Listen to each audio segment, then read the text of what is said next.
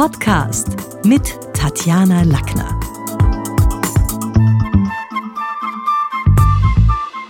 In der heutigen Folge wird's historisch. Es geht um fünf Redewendungen aus längst vergangenen Tagen. Sprache ist ja letztlich immer einem zeitlichen Wandel unterlegen. Ich finde schade, wenn man manche, manche so Gesprächsfetzen oder Worte, so Formulierungen, die man verwendet, gar nicht mehr zuordnen kann. Und diese sprachlichen Relikte, die gehören aber, wenn man es genau nimmt, schon auch ein bisschen zur Allgemeinbildung. Also zum Beispiel sowas wie in der Tretmühle gefangen sein. Woher kommt es eigentlich und was bedeutet es?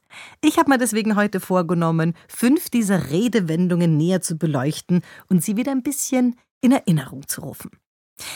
Die erste Redewendung heißt für jemanden in die Bresche springen. Einfach übersetzt bedeutet es, jemanden in einer schwierigen Situation beizustehen, aber woher kommt die Formulierung? Also da muss man zurück ins Mittelalter. Mittelalterliche Redearten haben ihren Ursprung ganz häufig im Militär.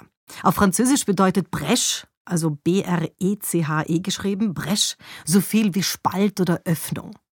Und wenn früher bei Burgen, also wenn die erobert worden sind, dann haben die Angreifer versucht, ein Loch in die Mauer zu rammen, um von dort aus natürlich eine Hebelwirkung zu haben, um das Ding aufzuknacken. Aus Sicht der Verteidiger war nun höchste Gefahr im Verzug, weil dieses Loch musste ganz schnell gestopft werden, damit die Angreifer halt nicht noch mehr Schaden und damit auch die Burg übernehmen konnten. Und damit diese Eindringlinge nicht in Scharen herbeifallen und da reinlaufen, musste Material hergekarrt werden. Und bis das da war, das Material, um dieses Loch zu stopfen, musste jemand in die Bresche springen. Also irgendwer Armer musste da hinein äh, und, und, und hier diesen Spalt ausfüllen. Und zu Beginn des feindlichen Angriffs war der Spalt noch sehr klein, der ist aber dann, wenn ein Ritter in die Bresche gesprungen ist, dann hat der, ist der zum Teil auch gestorben natürlich dafür, dass die Burg aber nicht äh, übernommen werden konnte, weil von dem Spalt aus nicht noch mehr Schaden. Also in die Bresche springen war etwas, die Burg zu retten und das Loch hier zu stopfen und da hineinzugehen. Unsere zweite Redewendung heißt in der Tretmühle sein. Ja, das ist ein Begriff, den gab es schon in der Antike.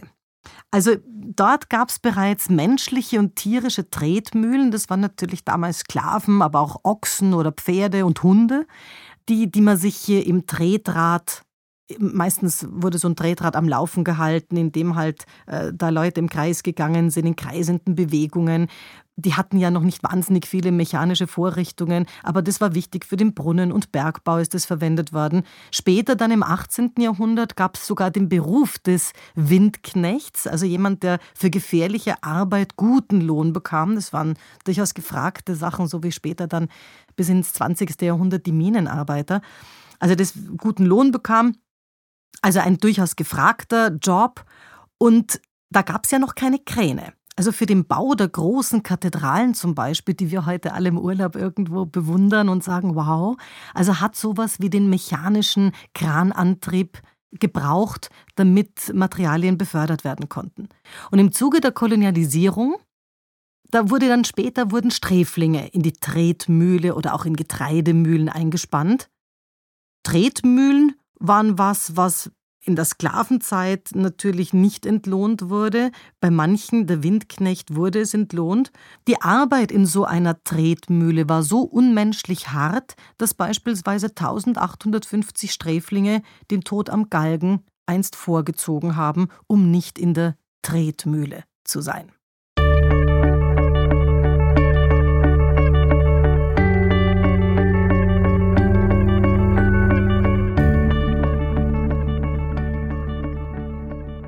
Der dritte Begriff heißt,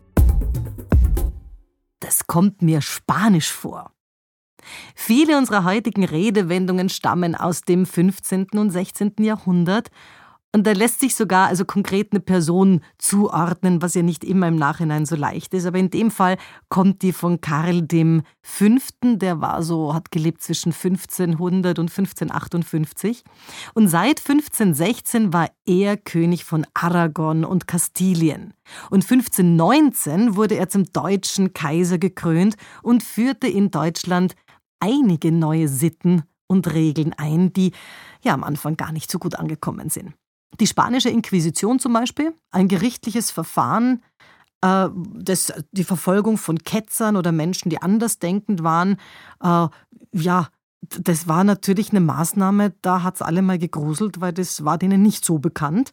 Die deutschen Untertanen waren ja meistens noch Anhänger von Luther und die standen diesen Neueinführungen sehr misstrauisch gegenüber und vieles kam ihnen damals völlig zu Recht Spanisch vor. Witzig ist auch, dass der in Gent geborene Karl, der ist in Brüssel aufgewachsen, zwar Niederländisch und Französisch sprach, aber nie ein Wort Spanisch. Die vierte Redewendung heißt von allen guten Geistern verlassen sein. Früher waren Menschen davon überzeugt, dass jeder einen Schutzengel hat. Sie glaubten nicht nur an böse, sondern auch an gute Geister. Und deren Aufgabe war es natürlich, einem zur Seite zu stehen, zu schauen, dass man es fein hat, dass man in gefährlichen Situationen einen Schutzpatron hat. Und wenn jemand etwas unglaublich Riskantes unternommen hat, also wirklich was Hirnrissiges, sowas, was heute Bungee-Jumping wäre oder so, dann sagen wir heute noch, der ist wohl von allen guten Geistern verlassen. Also nicht einmal sein Schutzengel wird ihm da mehr zustehen und beistehen und irgendwie äh, ihm seinen Sanctus geben. Und unsere letzte Redewendung heißt, einen Frosch im Hals haben.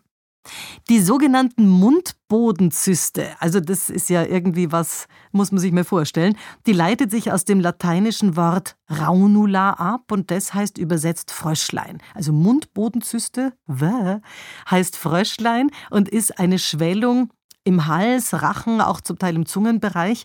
Und das hat den Ärzten damals, die haben gefunden, das schaut extrem froschähnlich, krötenartig aus. Und heute noch sagt man, wenn sich jemand verschluckt hat oder vor dem Sprechen heiser ist, dass er wohl einen Frosch im Hals hat. In Frankreich steckt den Menschen interessanterweise eine Katze im Hals. Die sagen nicht, ich habe einen Frosch im Hals und der hat eine Katze im Hals, wenn sie Redebeschwerden haben. Und das ist natürlich auch länderweise unterschiedlich. Aber ursprünglich kam die Bedeutung, einen Frosch im Hals haben, aus der Medizin. Das war's für heute. Besuchen Sie mich doch in der Schule des Sprechens in Wien auf Facebook, LinkedIn, Xing, unter sprechen.com oder auf meinem Blog sprechen.com/blog.